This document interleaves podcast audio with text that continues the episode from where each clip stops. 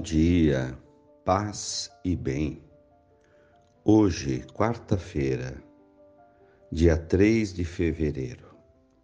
O Senhor esteja convosco, Ele está no meio de nós.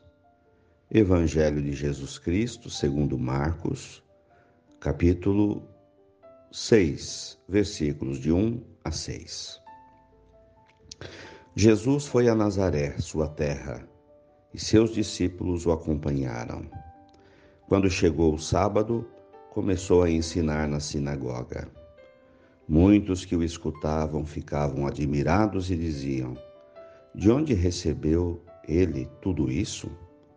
Como conseguiu tanta sabedoria? E esses grandes milagres que são realizados por suas mãos?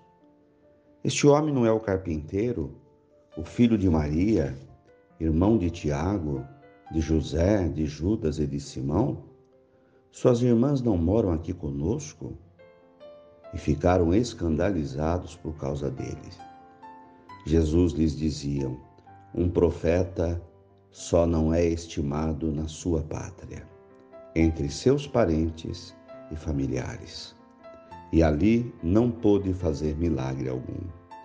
Apenas curou alguns doentes impondo-lhes as mãos. E admirou-se com a falta de fé daquelas pessoas. Jesus percorria povoados das redondezas ensinando palavras da salvação. Glória a vós, Senhor. Irmãos queridos, Jesus fica chocado com os habitantes de Nazaré, da sua cidade, da falta de fé. Porque o fato deles o conhecerem, de conhecer a sua família, de conhecer a sua origem, tapava os seus olhos para poder enxergar em Jesus a graça de Deus como Deus agia nele com poder e com sabedoria. E mesmo reconhecendo sua sabedoria, e mesmo reconhecendo os milagres que ele fazia,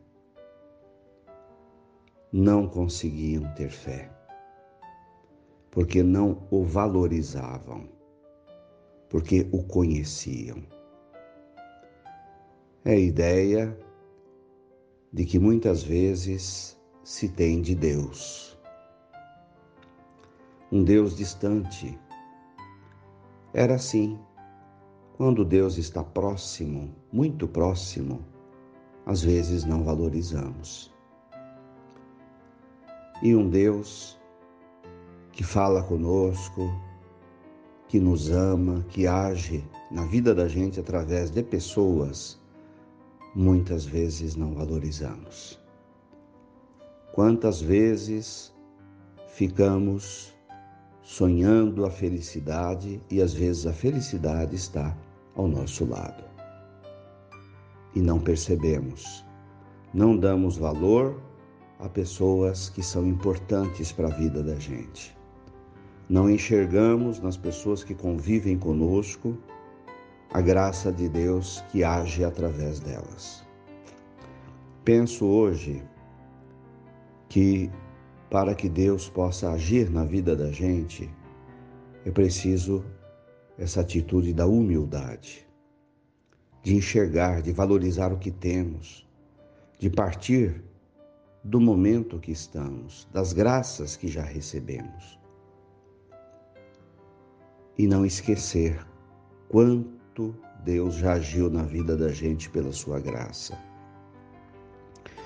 E Jesus ali não pôde fazer nenhum milagre, porque Deus não realiza milagre na vida da pessoa que não tem fé, que não acredita. Para que haja luz, é preciso dois polos, o negativo e o positivo.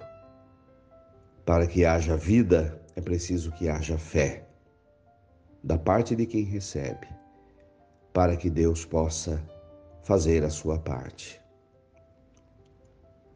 Um profeta, muitas vezes, não é reconhecido na sua própria casa, entre seus familiares.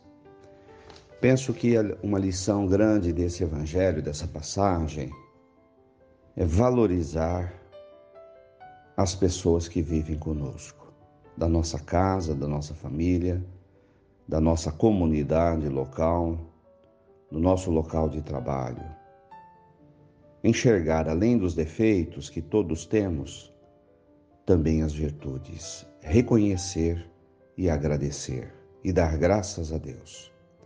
Louvado seja nosso Senhor Jesus Cristo, para sempre seja louvado. Ó Maria, nossa mãe, intercedei por nós. Dá-nos bons olhos para que enxerguemos a graça de Deus agindo em nossas vidas e no meio de nós. Ave Maria, cheia de graças, o Senhor é convosco. Bendita sois vós entre as mulheres. Bendito é o fruto do vosso ventre, Jesus. Santa Maria, Mãe de Deus, rogai por nós, pecadores, agora e na hora de nossa morte. Amém. Dai-nos a bênção, a Mãe querida, Nossa Senhora de Aparecida. Abraço fraterno, tenha um bom dia, mantenhamos acesa a chama da nossa fé.